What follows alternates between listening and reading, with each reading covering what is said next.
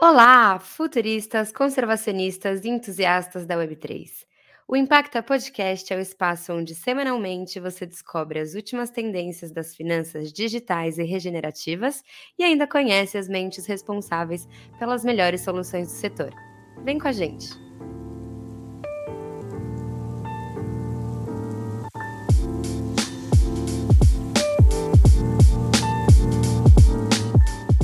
Oi, pessoal, bem-vindos ao 14 episódio do Impacta Podcast.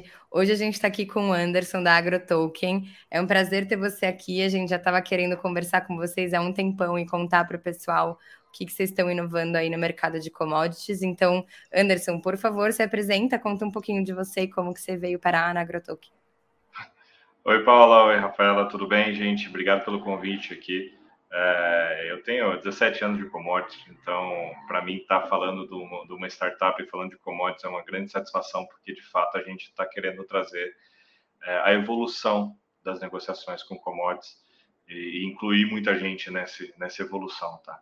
Então é, vai ser um prazer aqui a gente compartilhar, bater essa, essa bola juntos aí para falar o que, que é AgroToken, o que, que é esse tal de blockchain dentro das commodities e como a gente vai buscar essa inclusão de outros players na nossa cadeia. Tá? Uh, esse, durante esses 17 anos que eu comentei, eu sempre tive, tive do lado da indústria, tá? Eu sou economista de formação e eu caí no agronegócio um pouco sem querer quando eu fui começar a trabalhar, comecei a trabalhar na Bayer, na área de barter da Bayer. E fui estudar em Ribeirão Preto, e em Ribeirão Preto era uma, uma região cujo polo agrícola é muito forte. É um polo agrícola.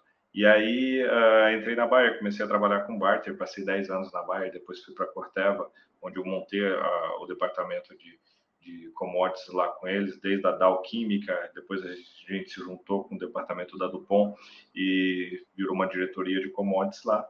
E a gente sempre trabalhou nessa frente de como interagir o mundo financeiro para dentro do, do, do, mundo agrícola, sempre trazendo essa visão do que era o, o o que era esse mundo financeiro interagindo com o mundo comercial de insumos ou mesmo com todos os riscos que o produtor rural estava interagindo. E aí, nessa, nesse modelo, eu já estava interagindo bastante com o pessoal de inovação, tive contato com o pessoal me falando do que era token em 2017. E a gente juntou um grupo grande, é, envolvendo o Bung, na época eu como Cortel, o pessoal da Base, pessoal da XP, o Itaú, a gente sentou todo mundo junto para falar, cara, qual é a viabilidade de um token é, para o agronegócio? Para a gente tentar substituir CPR é, com tokens, para tokenizar CPRs.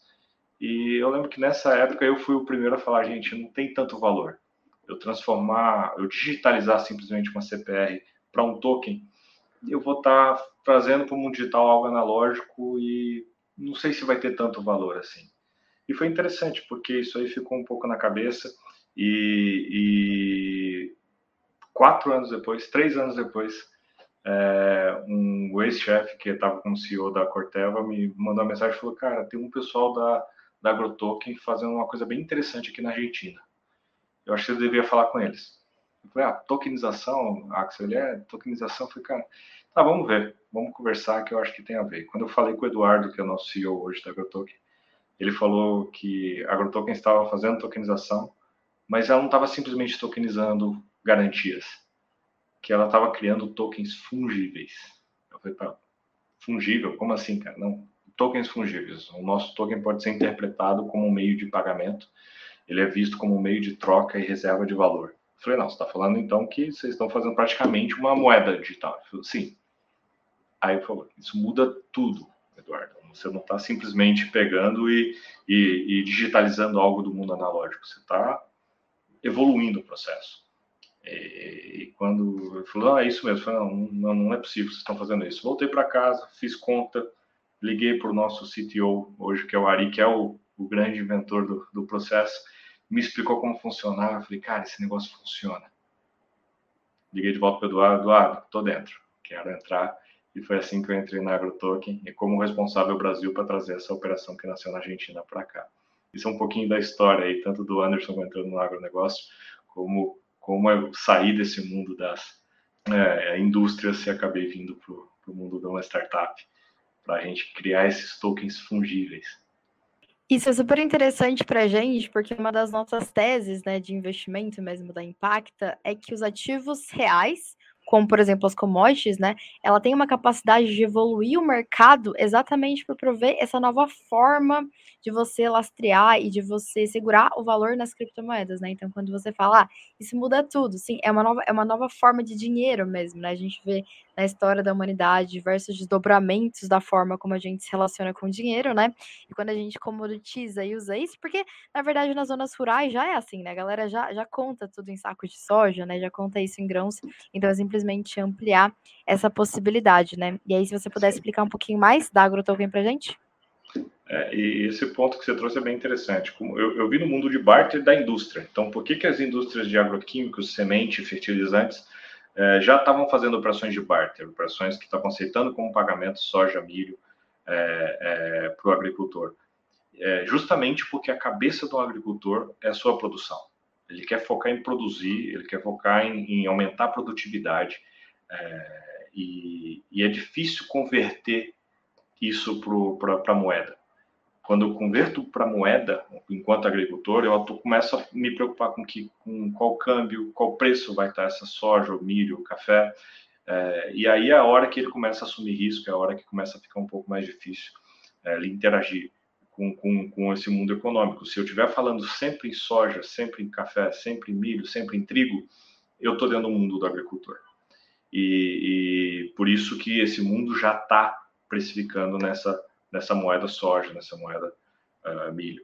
O, a AgroToken ela vem com, com para entrar um pouco nesse mundo de, de, barter. Ela não nasceu tanto com esse propósito, porque ela veio para resolver um problema que estava muito pontual ali na Argentina, é, que ainda está lá até hoje, né, gente? A moeda fiduciária foi embora, ela não está servindo mais como meio de troca. É, quando você tem um cenário de hiperinflação, você começa a ter esse problema da moeda não ser mais referência de preço, e aí você precisa de novos índices, você precisa de é, referências mais sólidas. E, e, muito tempo o pessoal usou outras moedas, usar o dólar como referência nessa hora é, pode ajudar, mas agora estou num cenário onde o próprio dólar não está se mostrando tão confiável em valor, porque ele também está sofrendo processo inflacionário. E, e, é interessante que na hora que você vai derivando a, a, o valor de uma moeda, você percebe que é, a gente, uma moeda, ela vale o tanto quanto ela pode comprar, o tanto quanto pode ser trocado por ela. Alguns é, economistas no passado até buscaram formas de criar esse índice, índices que referenciavam o real valor de uma moeda, foi até quando nasceu o índice Big Mac, não sei se você já ouviu falar, é, e, e, índice de cestas de moeda. Então, hoje, para seja commodity, hoje, para a gente ver o real valor de uma moeda, eu preciso, de fato, olhar o, o, o quanto que ela pode ser trocada por ativos reais e por ativos que é, são bases da economia. E é aí que encontro as commodities. O, o Big Mac é uma referência de consumo. Uh, e aí, quando eu olho para o setor primário, eu vou encontrar commodity como referência de valor. É, e é bem interessante, porque quando eu começo a olhar isso, eu vejo que os preços das commodities têm uma correlação direta com a inflação mundial. Então, se eu tiver uma moeda, se eu tiver um ativo digital que representa commodity, é a hora que eu vou começar a enfrentar desvalorização de moeda e criar uma referência de preço real para quem utiliza isso. Então, eu resolvo, acabo resolvendo dois problemas. Um, quando eu começo a perder valor na moeda fiduciária que foi para a Argentina, eu consigo criar uma nova uh, meio de troca indexado a um ativo real que é base para os agricultores e dois, eu consigo atender esse mercado que já estava negociando é, mecanismo de crédito estruturados com barter, é, usando essa mesma moeda, que era o que eles já vinham fazendo com pagamento com soja, milho, café, trigo, algodão. É, eu consigo trazer isso se eu digitalizar esses ativos reais ali por trás. É isso que a AgroToken está fazendo. Muito bom. E você consegue explicar para a gente um pouco mais em detalhe como que esses tokens funcionam ou qual que é o processo de poder digitalizar e lastrear esses ativos, né? Quem garante esse lastro no mercado, o preço indexado, como que funciona, como a gente já conhece os mercados, até não sei se todo mundo aqui conhece o mercado de commodities, como funciona, mas qual que é a grande diferença e o grande salto para trazer tudo isso on-chain? O lastro é um problema dentro do setor cripto, né? A gente está vivendo todas as questões relacionadas Sim. à Luna, por exemplo, né? Então, assim, como, quando a gente coloca os ativos reais, a questão do lastro fica um pouco mais complexa, então acho que é legal a gente explicar passo a passo de como se lastreia um ativo real on-chain. Legal, legal. É, um ponto interessante é a gente pode não só falar de cripto, vamos falar de moedas como um todo. É, quando, quando eu olho para um papel que está escrito 10 reais ou 100 reais, vamos ser mais otimista, é, o que me faz acreditar que aquilo vale 100? É, o que gera fungibilidade para aquela nota? Tá? O que gera essa, essa certeza de que qualquer pessoa que olhar para aquela nota vai perceber esse valor de 100? Então a moeda ela precisa ser percebida com um valor comum por todo mundo. Só que além de ser percebida com um valor comum, eu preciso que na hora que eu chegue para gastar esses 100 reais, de fato o, o, o ativo que eu estou comprando, o objeto que eu estou comprando, é, a pessoa do outro lado entenda que ela está recebendo esse valor como pagamento. Isso, isso é uma coisa que foi meio uma construção social que gerou a gente para poder perceber esse valor aí. E essa construção, ela só foi possível quando lá atrás, na história do dinheiro, as casas da moedas pegaram valores percebidos pela, pela sociedade e, e começaram a falar, ó, esse papel que eu estou te dando vale esse mesmo valor percebido por você. E esse valor, muitas vezes, ele estava associado a minerais, a, a, ativos valiosos. O ouro foi um principal lastro é, quando a gente foi criar na modernidade o dólar. Só que lá atrás já foi sal, já foi até. É, é...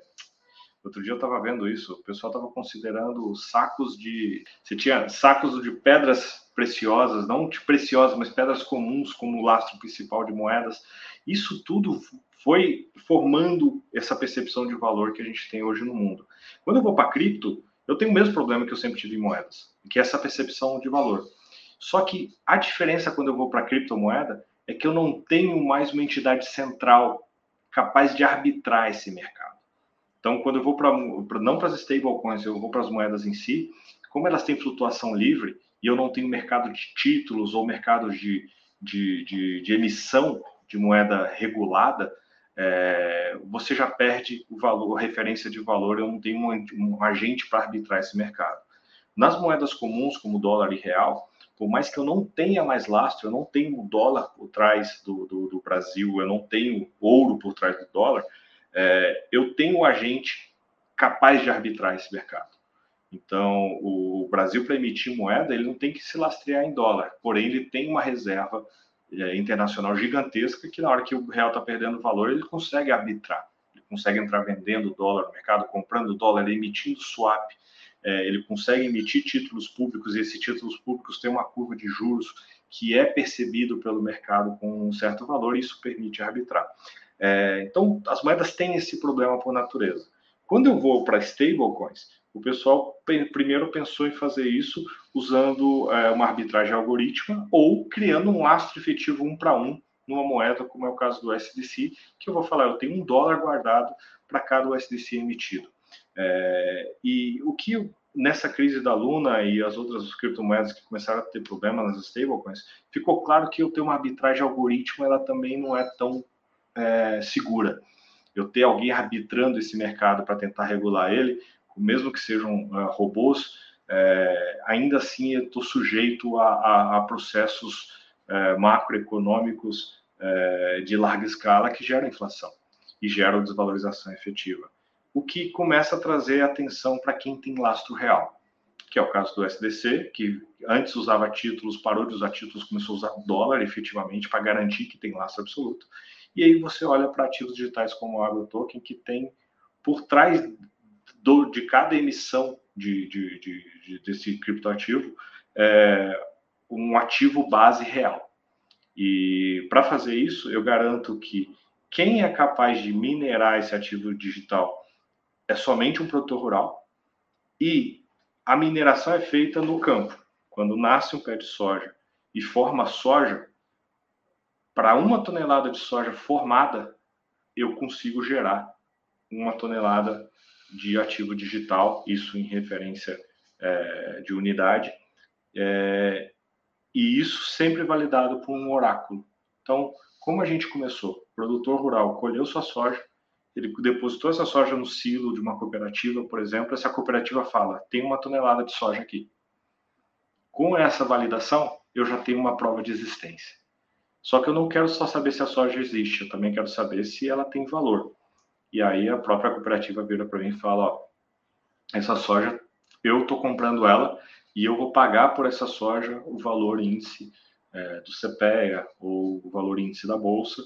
E, e quando eu tenho essa, esse relato desse oráculo de liquidez, eu considero que a soja não só existe, como também ela é líquida. Portanto, eu tenho valor para poder é, materializar esse ativo digital. Com, junto com essa prova de existência, essa prova de liquidez, eu sou capaz de criar um token, um ativo digital, que eu repasso ao produtor, que é o dono dessa soja. Então, de fato, quem eu controlo o modelo de mineração e controlo o modelo de validação de que existe uh, esse ativo lastro por trás. Isso é a base do modelo, tá? Só que quando eu faço isso, eu, tô, eu ainda tenho um NFT. O que a AgroToken inovou de uma forma incrível é que eu consigo transformar esse NFT de, em uma, um token fungível porque eu tenho um, uma câmara de compensação interna, onde eu consigo pegar esse ativo que está sendo gerado lá no campo, criar essa compensação de valor e de risco, de forma que eu gero um token com valor comum, independente de onde ele foi emitido, e sem risco para quem tem esse token. Então, quando eu faço um processo de normalização, que aí é o molho, o, o molho secreto da AgroToken, é a hora que eu consigo fazer que o token que está sendo emitido por um produtor rural tenha um lastro absoluto e valor comum, independente de onde ele está sendo emitido. Nossa, que mágico, né? E acho também que é muito interessante ver essa relação que vocês têm desde o começo da produção, né? Porque para vocês provarem o que está acontecendo, vocês têm que estar tá lá no começo. E eu estou curiosa agora para entender como que é essa relação com os próprios produtores e com as produtoras, né? Como que vocês conseguiram é, trazer esse assunto blockchain? Eles participam ativamente, eles têm as próprias carteiras ou como que essa, essa mineração acontece e o engajamento deles? Legal, Paula. O, o que é interessante é que o produtor, se eu for explicar blockchain, a chance de eu perder ele no B é muito grande. É, a gente não foca tanto em falar da tecnologia. Eu foco mais nessa percepção de valor. O produtor precisa perceber que ao tokenizar ele não tem risco e ele não tem, uh, ele não está agregando nenhum custo para ele. É isso que a gente garante enquanto agrotoken. E do outro lado, eu garanto que ele tem uma rede onde ele possa gastar os agrotokens dele e testar esse valor. Então, você só vai acreditar em um ativo se você puder pegar ele na mão, sem risco nenhum para você, e quando você for tentar comprar um carro, você conseguir. Esse é o melhor jeito de você ver se agrotoken é real. Você pega o ativo e tenta usar. É, se formar nessa, tokenizar a sua produção, não tem risco nenhum para você, e você consegue de fato fazer transações com esse ativo digital que você está recebendo, é à medida que você começa a ganhar confiança nesse processo, e aí a gente está tendo uma geração de valor efetivo, uma transferência de valor percebido entre a soja que está parada no armazém ou em produção para um ativo digital que é líquido e ele está podendo usar para transações. Então, a partir do momento que os produtores começaram a fazer experimentar, foi a hora que eles começaram a a, a entender o valor e, e, o produtor, na cabeça dele, soja é soja. Então ele sabe fazer a conta rápido. O que ele quer é comprar uma caminhonete com soja. Qualquer produtor pode fazer parte? Como é que funciona o processo de onboarding deles? É, hoje eu sempre tenho que estar associado ao que chamo de oráculo, tá? Então o produtor tem que ter um oráculo junto com ele, é, ele, tá, ele tem que estar entregando a soja em um armazém autorizado, ele tem que estar fazendo seu processo de tokenização de soja futura, por exemplo. Eu estou falando de soja porque é o, é o ativo mais fácil de, de entender para o Brasil, é a principal produção brasileira em volume, e, e, e ele, uma vez que está associado a um dos oráculos, seja o que está recebendo a soja como, como entrega, ou um oráculo que está dando crédito para ele é, usando essa soja, é a hora que ele consegue fazer adesão no nosso processo. Então, é, como todo produtor já tem um comprador é, uma vez que esse comprador está junto com a gente, é, ele poderia aderir ao processo. Tá? Então, é qualquer produtor, só que eu preciso ter uma validação dessa figura intermediária também para ele poder entrar. Sobre até essa questão né, do uso que os agricultores podem fazer, acho que teve uma, uma notícia né, que foi que teve uma repercussão legal sobre o uso da moeda de vocês no Starbucks. Né? Acho que essa foi uma das que teve mais repercussão. Queria que você contasse um pouquinho para a gente sobre isso. Claro, então a AgroToque ela nasceu pensando mais nessas transações uh, do produtor para compra de insumos. Uh, a gente uh, iniciou esses processos do produtor queria comprar uma semente, um fertilizante, um químico, evoluindo para o processo de maquinário, que já ia poder comprar insumos associados à fazenda. Logo a gente começou a abrir para redes eh, de serviços e produtos não associados ao agro. Então hoje eu tenho mais de 250 fornecedores de serviços e produtos cadastrados na rede da AgroTalk, onde o produtor consegue fazer uma compra direta desses produtos e serviços, pagando com soja, milho ou trigo digital, é, e essa base já incorporando a Argentina, tá, gente? É, o que a gente evoluiu é que a gente entendeu que se a gente estivesse tendo que cadastrar produtor a produtor é, e fornecedor a fornecedor do produtor, eu ia estar criando uma rede de uma forma muito devagar é, e a demanda do produtor já era gastar a soja digital com qualquer coisa. Foi aí que a gente uh, se associou com a Visa. É, a Visa procurou a AgroToken e aí a gente hoje está trabalhando num projeto global juntos, numa parceria que onde a Visa não é somente uma fornecedora é, de credenciais de pagamento para a AgroToken, mas sim uma parceira para desenvolvimento de, de soluções digitais para o agronegócio.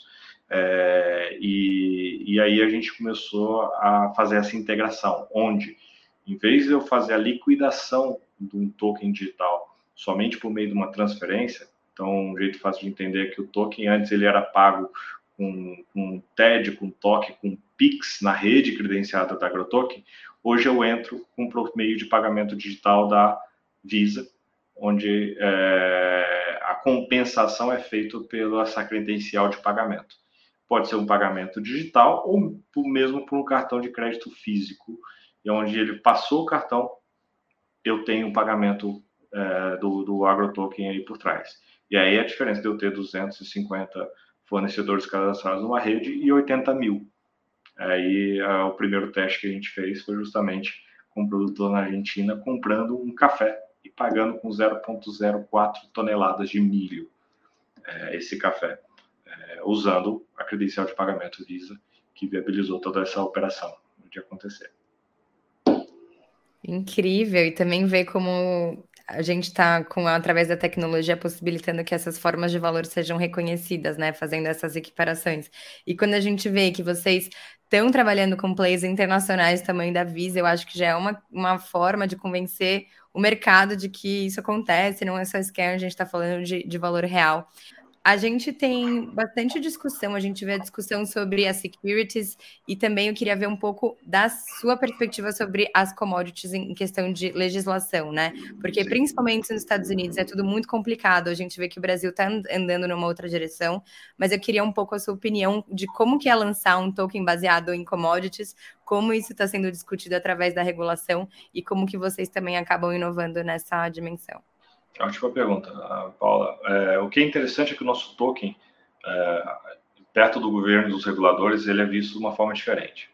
É, isso já validei. Semana passada a gente estava participou até do quarto é, workshop de inovação financeira para o agronegócio do, do MAPA, né, do Ministério da Agricultura e Pesca brasileiro. É, e a gente tem falado bastante com eles e, e, o que é interessante é que eles têm visto o nosso o token como um ativo criado para o agricultor. O nosso foco é trazer liquidez e ajudar a proteção do produtor rural. Eu não estou criando um ativo digital para ser negociado por especuladores. O foco não é esse. O foco é trazer maior liquidez para o produtor rural. E, e então eu estou conectado diretamente com, com o setor que ele é fundamental para a economia. Eu não estou criando ativos para que eles sejam facilitem a transferência de valor entre players. Eu estou querendo fortalecer esse setor. E os reguladores estão percebendo isso. É, então, o nosso approach é, é, com os reguladores é nessa linha de que eu, eu não estou aqui para favorecer a especulação, estou aqui para melhorar a liquidez do mercado. E, e isso está viabilizando um, um, acesso muito grande para o agrotoken, uh, mesmo nos Estados Unidos, aqui no Brasil, a gente está próximo do Banco Central para justamente falar disso de eu não sou moeda, gente, eu sou um ativo digital e eu sou soja. Se eu sou soja, me olhe como soja. Tá? Eu não prometo juros, eu não prometo remuneração e meu preço não oscila em função da minha nego da negociação desse ativo digital.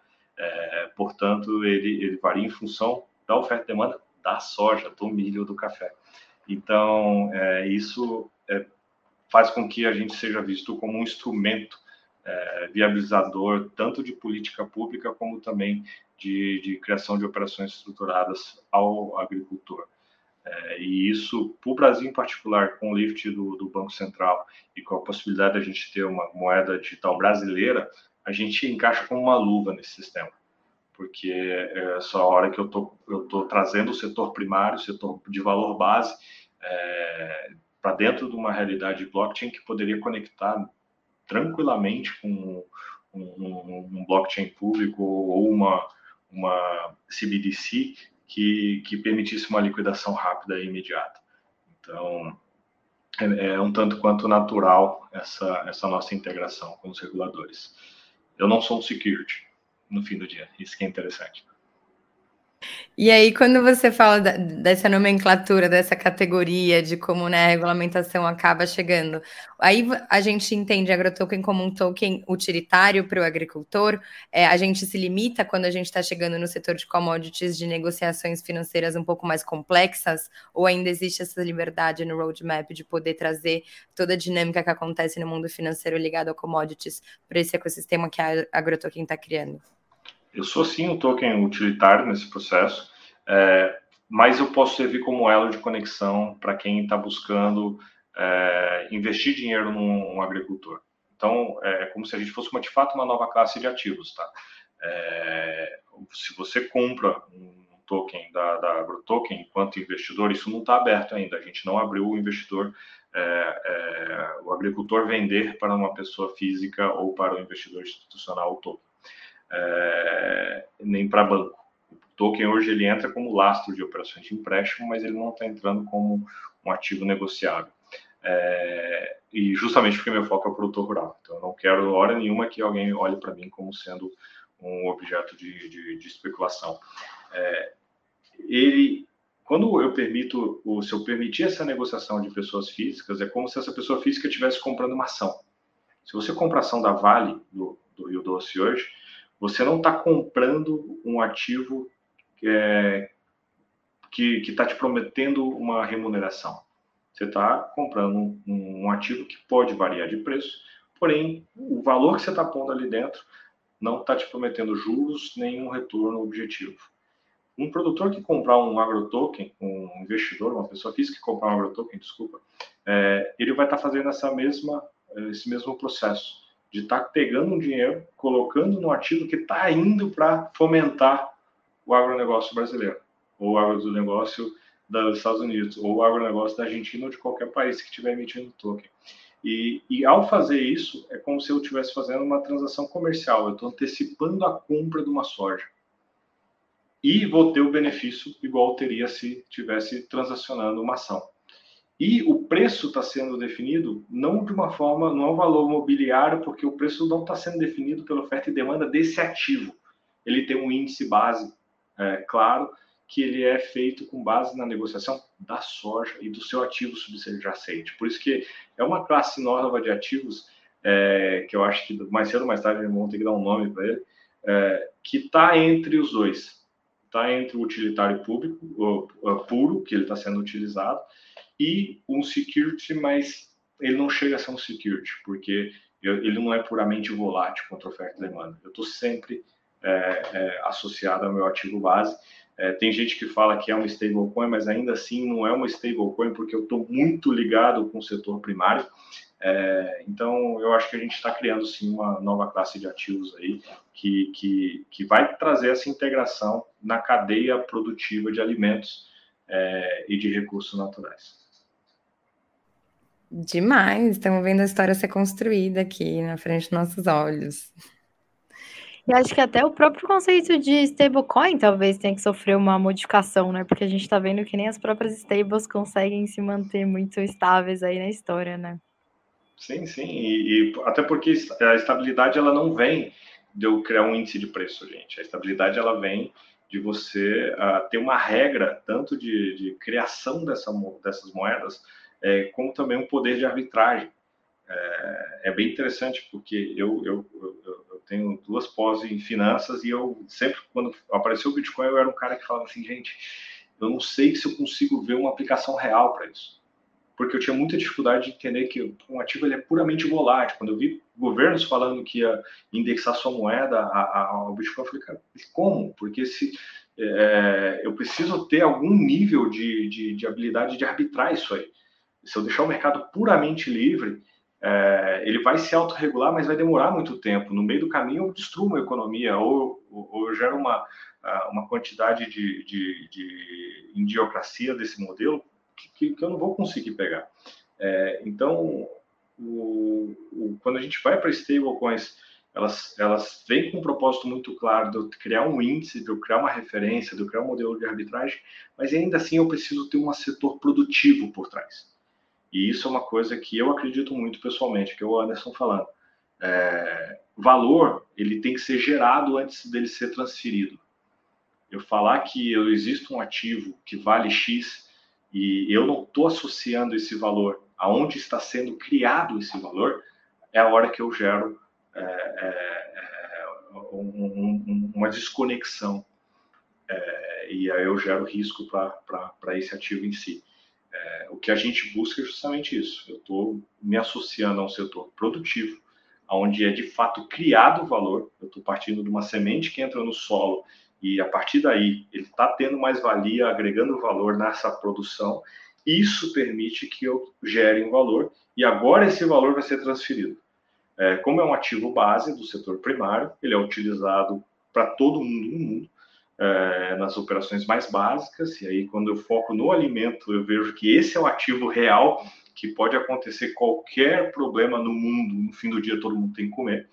É, e, e, ele é o valor mais absoluto que existe para a nossa humanidade. Então, é, isso desconecta a gente bastante do que é, é essa visão de, de, de, criação de moedas de transferência de valor puras para uma moeda que, de fato, está associada a um setor produtivo de valor pleno e que está seguro porque está associado a uma, uma uma atividade de produção, de, de geração de valor a partir de recursos naturais.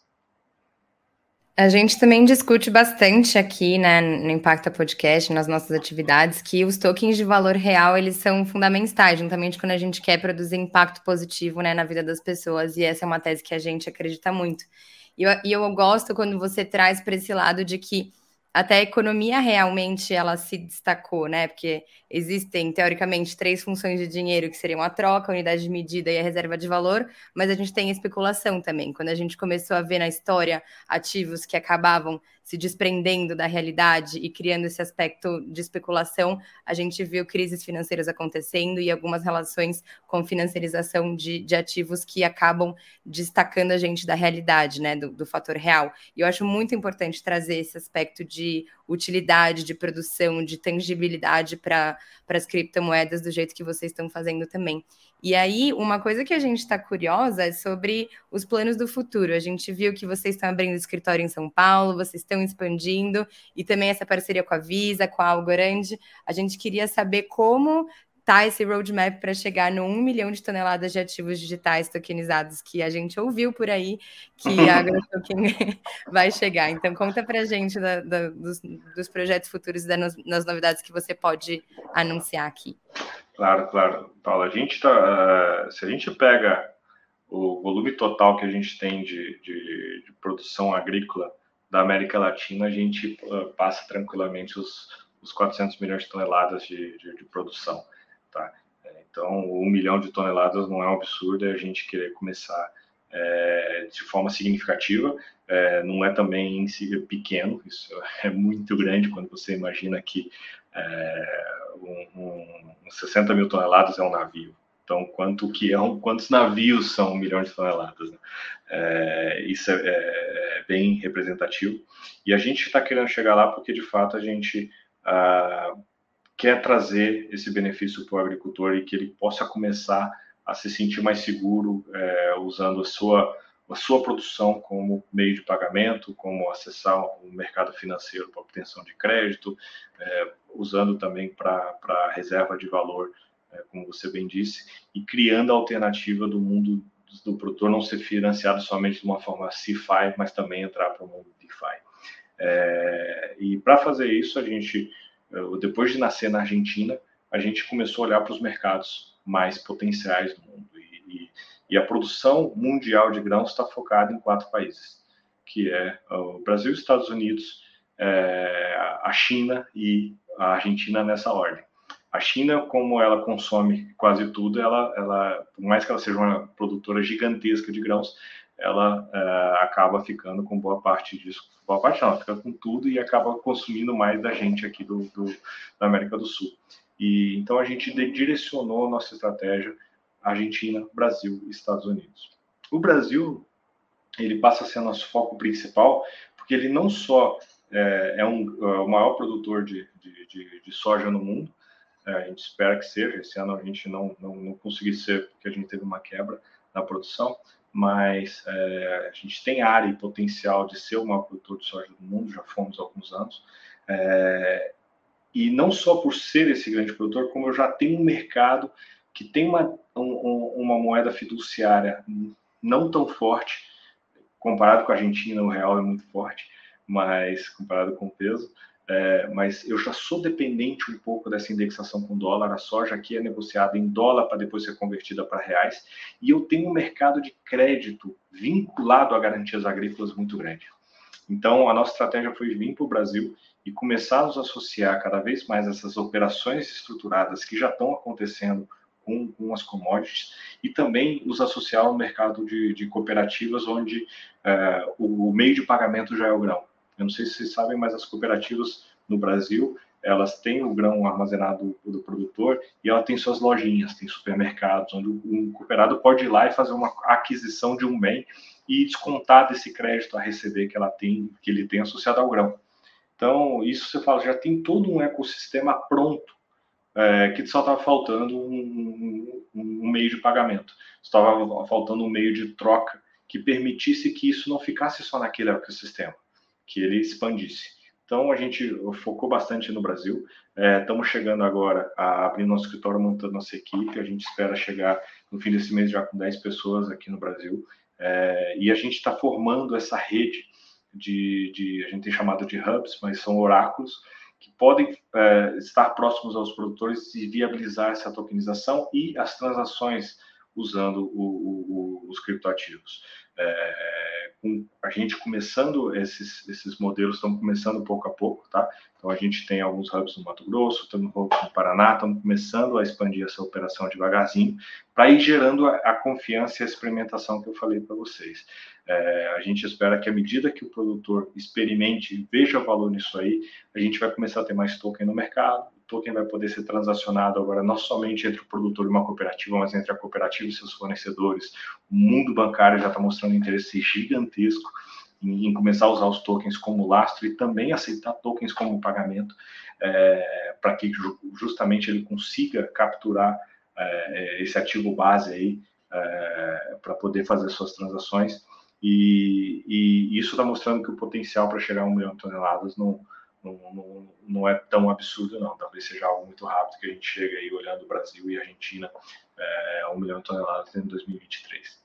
Então, vamos acompanhar por aí até chegar nessas um milhão de toneladas. Legal também ver que está tudo acontecendo nesse momento e a gente tem muito prazer também de acompanhar o crescimento de vocês e tudo que está né, acontecendo, porque eu acho que é de verdade revolucionário, tanto para o setor de criptomoedas quanto para o Brasil, porque no final é uma dos nossos, é o nosso carro forte, né? É, e aí vamos tentar agregar mais valor possível através dos mercados que a gente se destaca.